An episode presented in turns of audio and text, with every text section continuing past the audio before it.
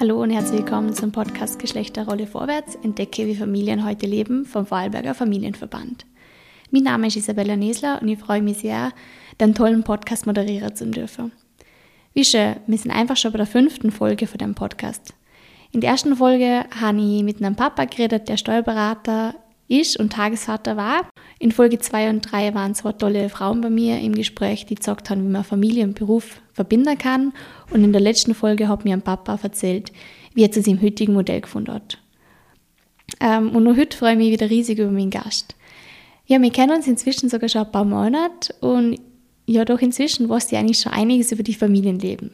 Weil heute ist Sandra Hermes bei mir und Sandra ist unter anderem die coole Bloggerin von unserer Alleinerziehenden-Plattform und hat uns im Büro mit ihrer geschriebenen Worte mehr als einmal schon zum Lachen gebracht. Und da muss ich auch immer wieder an die Pony-Geschichte denken.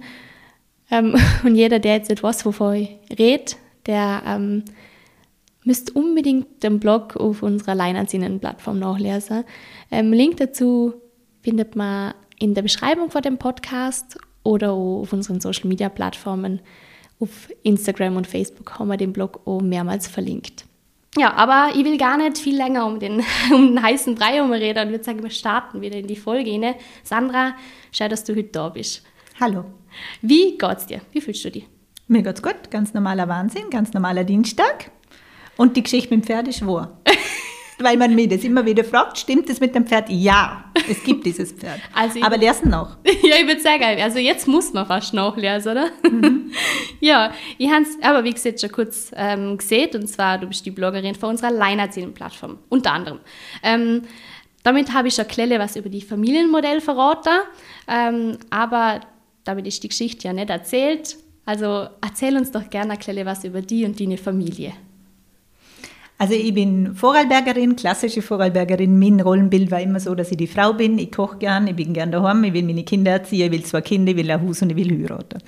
Ich habe dieses klassische Rollenbild immer gehabt. Ich habe mir ähm, mit der Männersuche etwas schwer da, war ein bisschen spät dran. Ich habe den noch gefunden. Ähm, und wir haben tatsächlich gebaut, wir haben zwei Kinder gekriegt und ähm, hat dann am Schluss nicht funktioniert. Und heute lebe ich alleinerziehend, bewusst alleinerziehend, ähm, weil ich nicht in einem Modell leben kann, in dem I nicht gehört wird. Vielleicht hat es auch damit zu tun, wo. Unser Haus war direkt neben den Schwiegereltern, direkt neben Schwester und Bruder. Das heißt auch, dass ich da in einer Familiensibine komme, die, wenn man so will, eine andere Sprache spricht.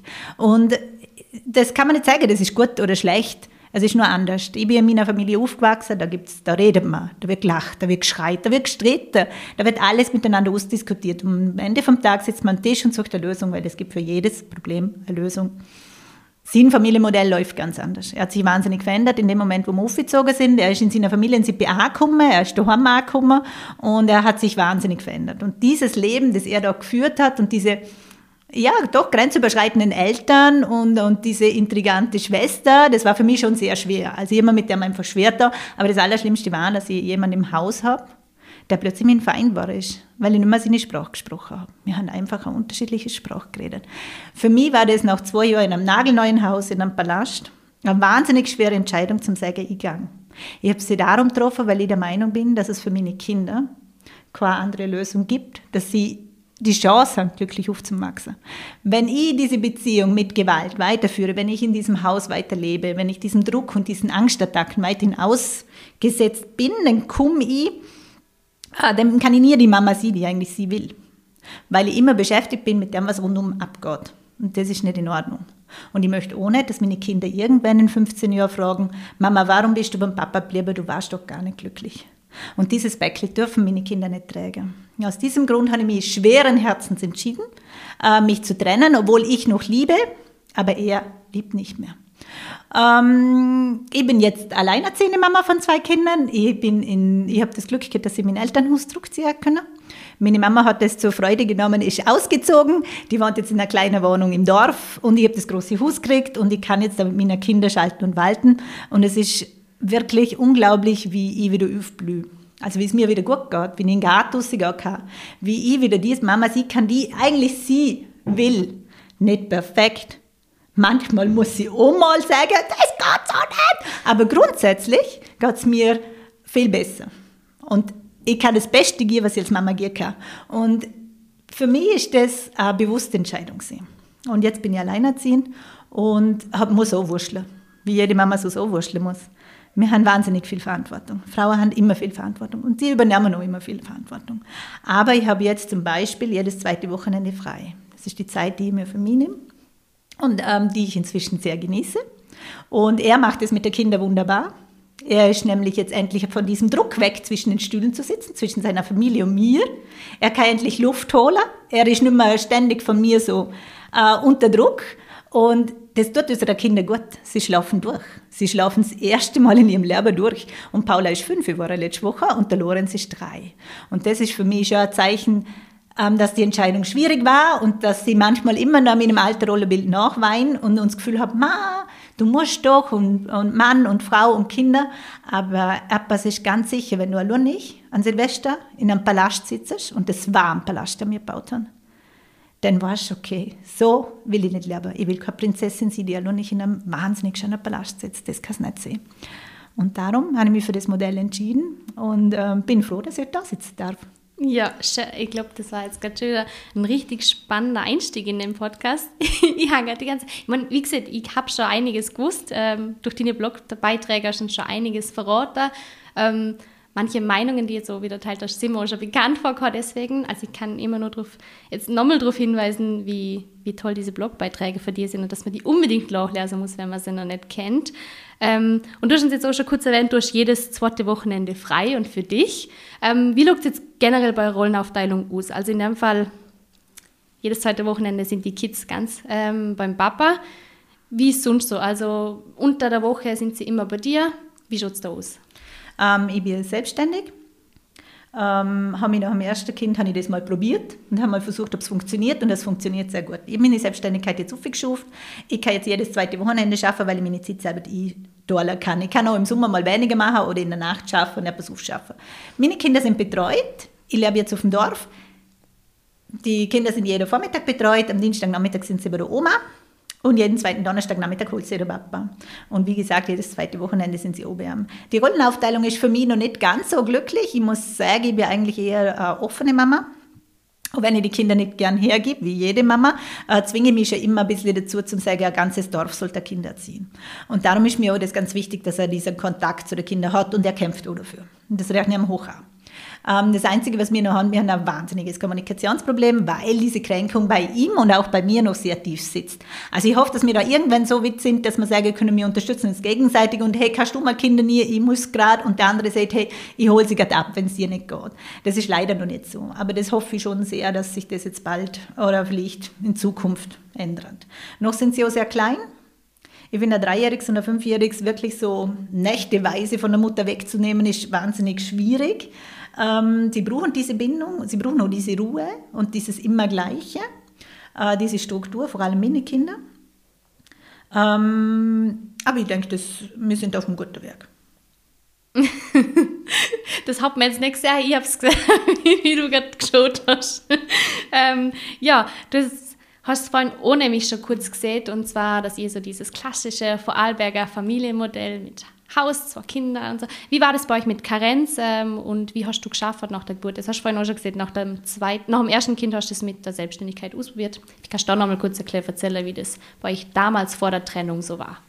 Also witzigerweise, man sieht immer, ein Bereich im Leben funktioniert ganz gut und bei mir hat immer der Beruf sehr gut funktioniert. Also ich habe immer super Jobs gehabt, ich habe immer können gut arbeiten, ich scheine so ganz gut zu können. Dann habe ich mich auch nach einem Jahr für der Kleine dann entschieden, diese Selbstständigkeit zu probieren. Wir haben uns das damals so leisten können. Trotzdem war das für uns vor allem beim ersten Kind eigentlich kein Thema, dass er ähm, nicht geschaffen geht, weil, ähm, ah, Entschuldigung, dass er geschaffen geht, weil er mehr verdient hat. Mhm. Also das ist immer noch das klassische Modell, er verdient mehr, wir werden ein Haus bauen, wir brauchen einen Kredit, also müssen wir das Einkommen nachweisen. Und natürlich ist es besser, wenn das geringere Einkommen wegfällt. Und er hat einen super Job. Ich, ich bin nicht die Mama, die stundenlang auf dem Boden sitzt und spielt. Das kann ich nicht. Das ist nicht abwertend. Ich kann andere Dinge. Die können mit mir kochen, die backen, die machen mit mir das Lob zusammen, die tun mit mir äh, das Holz nachher. Die im Garten schaffen sie, wir machen Blumensträuße. Aber so dieses wirklich auf dem Boden sitzen und spielen, das ist nicht mies. Und darum habe ich immer geistige, ähm, ja, einen geistigen Ausgleich gebraucht. Darum war für mich Schaffen wichtig. Beim zweiten Kind ist er zwei Monate in Karenz. diese zwei Monate nach dem zweiten Kind, das ist so diese zwölf Monate Mama, dann zwei Monate Papa, das hat sehr schlecht funktioniert. Weil er hat das fertig gebaut, hat Fassade fertig gebaut. Ich muss um den Montag will ich den ganzen Tag arbeiten, ein bisschen kämpfen müssen.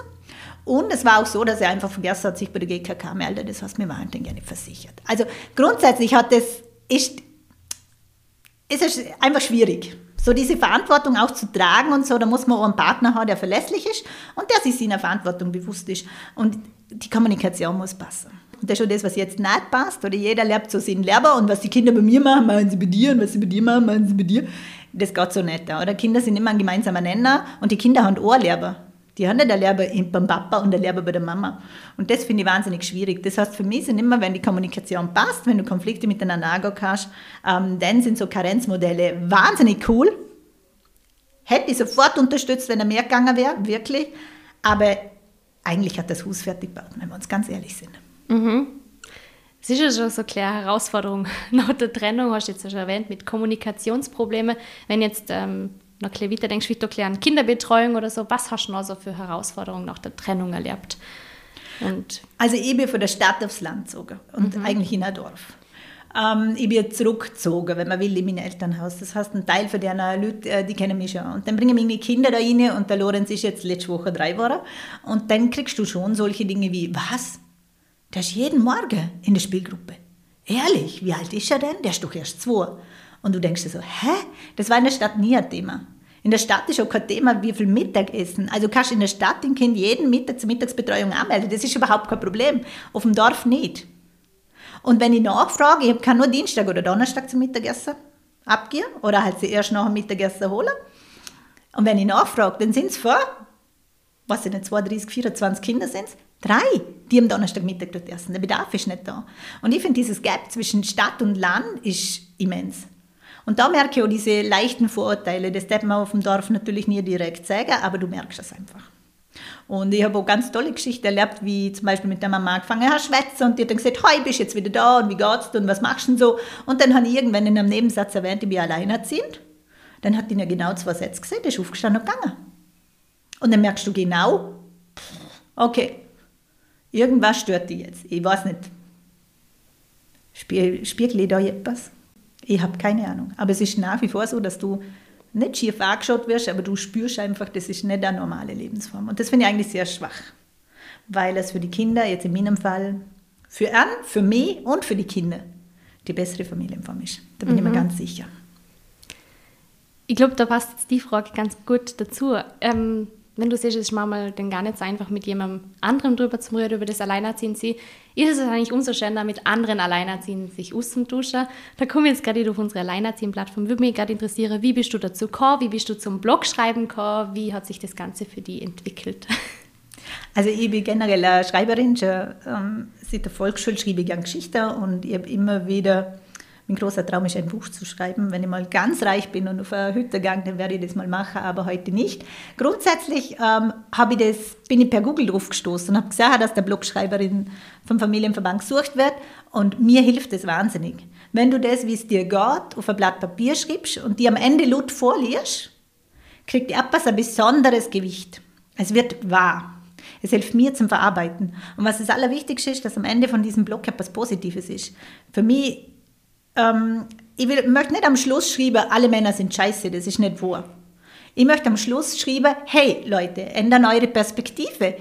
Man kann so positiv sagen. Und das ist für mich ganz wichtig, nicht nur positiv, der, was liest, soll es sagen, sondern ich muss es positiv sagen.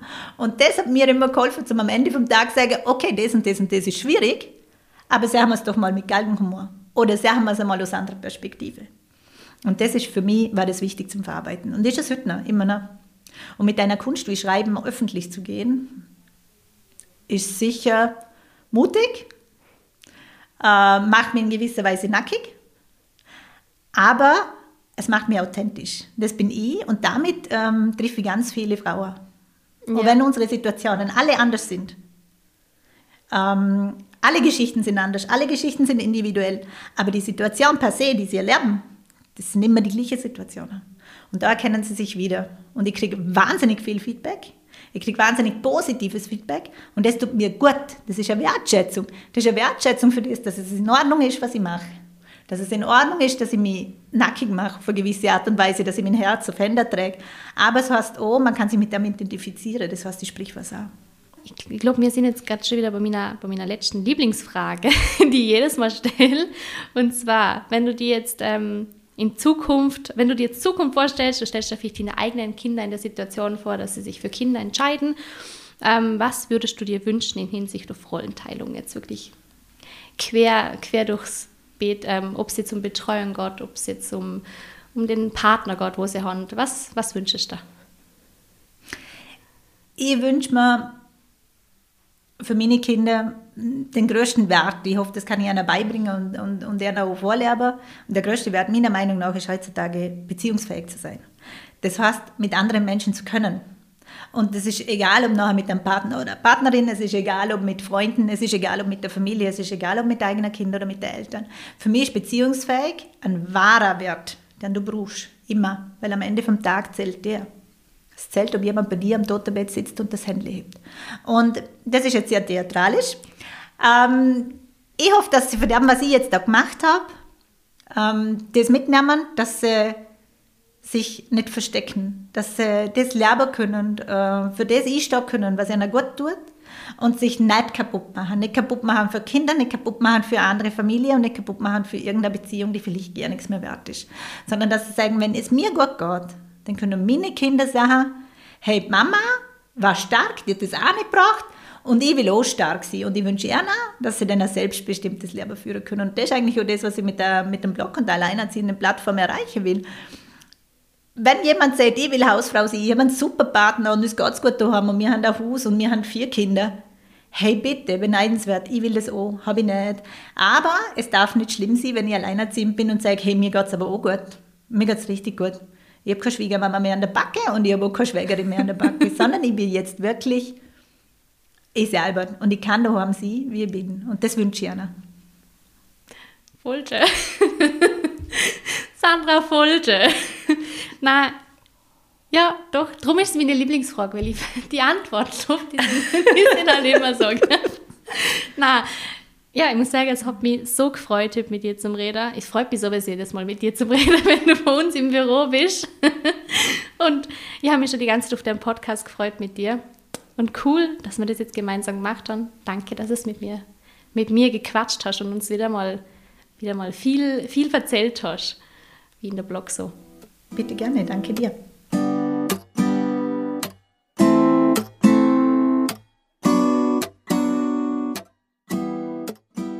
Das LIDA-Projekt Rollen im Wandel wird unterstützt durch Bund, Land und Europäische Union.